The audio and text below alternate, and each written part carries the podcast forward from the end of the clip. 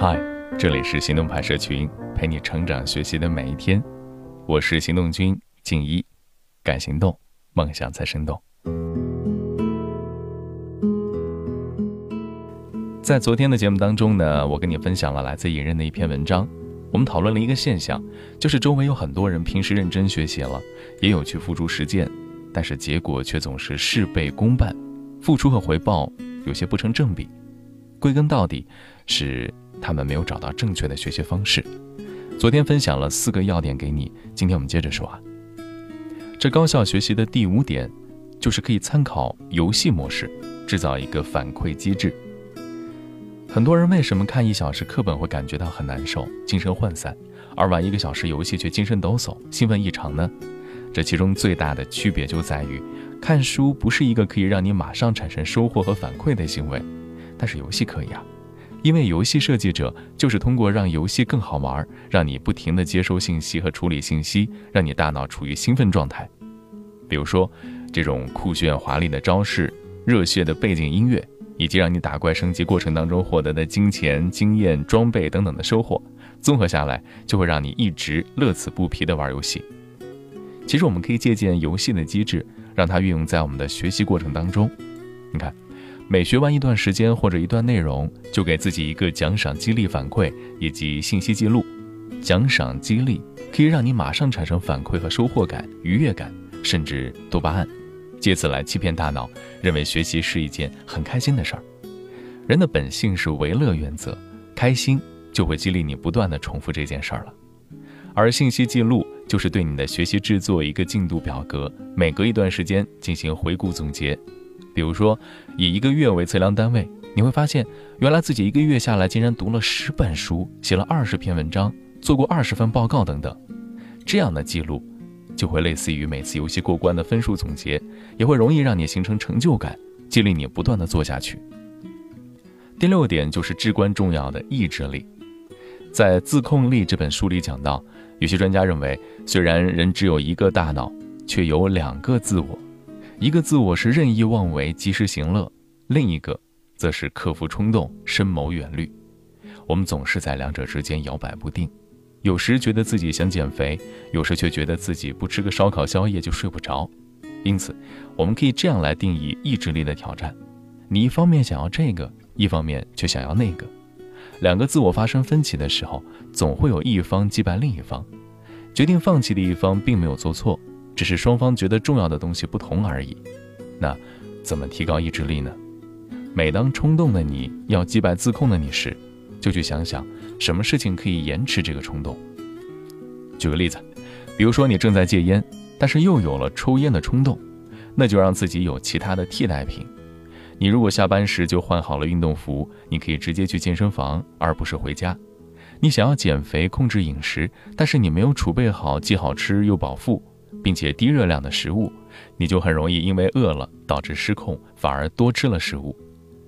但是还有一个简单提升意志力的方法，那就是冥想，五分钟就可以了。在冥想训练中，目标就是专注呼吸。当然，冥想不是让你什么都不想，而是让你不要太分心，不要忘了最初的目标。如果你在冥想时没有办法集中注意力，别担心，你只需多做练习。将注意力重新集中到呼吸上即可。每当冥想结束，你就会感到精神变好，注意力也更集中，也更加有控制力。而今天要和你分享的最后一点，就是时间管理了。顾名思义，就是每个人的每天都是二十四小时，但是效率却有差别。那么要如何做到比别人更高效率呢？推荐初级时间管理中最实用的两种方式。首先，你要下载一个番茄钟的 App。设定时间是二十五分钟，然后开始完成第一项任务，直到番茄钟响铃。你这时如果还处于高效专注的状态下，就不用停止工作，继续下一个番茄钟。如果累了，就休息三到五分钟，然后再继续，直到把工作完成。我用的一般是学霸拯救地球模式，一般在写文章或者看书时就会用到番茄钟。看了一下我的累计专注时间，总共有八十五个小时。相当于专注了五千一百分钟，一共是二百零四个番茄钟。人呐，在精力最充足旺盛的时候，注意力和专注度是最高的，这个时候大脑的反应速度也是最快的，做任何事情的效率都很高。有些人是早晨，有些人是下午，也有很多人是深夜。不过熬夜多了，副作用很明显，白天会萎靡不振，这样会影响白天的工作效率，周而复始，最终工作都放到了深夜，直到身体垮了。对，还有人问说懒惰怎么改善？躺的就是不想动，起不来了，不想干任何事儿。我想说啊，人的行为是有惯性的，当你懒惰惯了，就会陷入其中无法自拔。而一个勤奋的人，会每天被自己的努力所感动和激励。所以，你要想调整这种懒惰状态，就需要有推一把的力量来改变你的运动状态。比如，让你起床最简单直接的方法就是去吃东西、去玩儿，这个总有动力吧？当你吃饱喝足后，有了生物上的能量，就再加点精神力量，看一点激励的书籍或者视频，而不是让你看鸡汤和成功学，而是一些也有激励效果、具有实际作用的内容，比如说泰的演讲。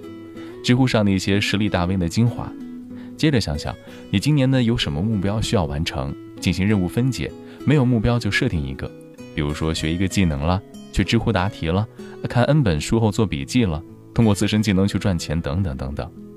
套用一句星爷的名言：如果没有梦想和咸鱼有什么分别？假如你就这样一直躺下去，就是一条活的咸鱼嘛。最后也来总结一下上下两期当中的方法。我们该怎么样做，让自己的努力更有价值呢？第一点就是要了解学习成长曲线理论。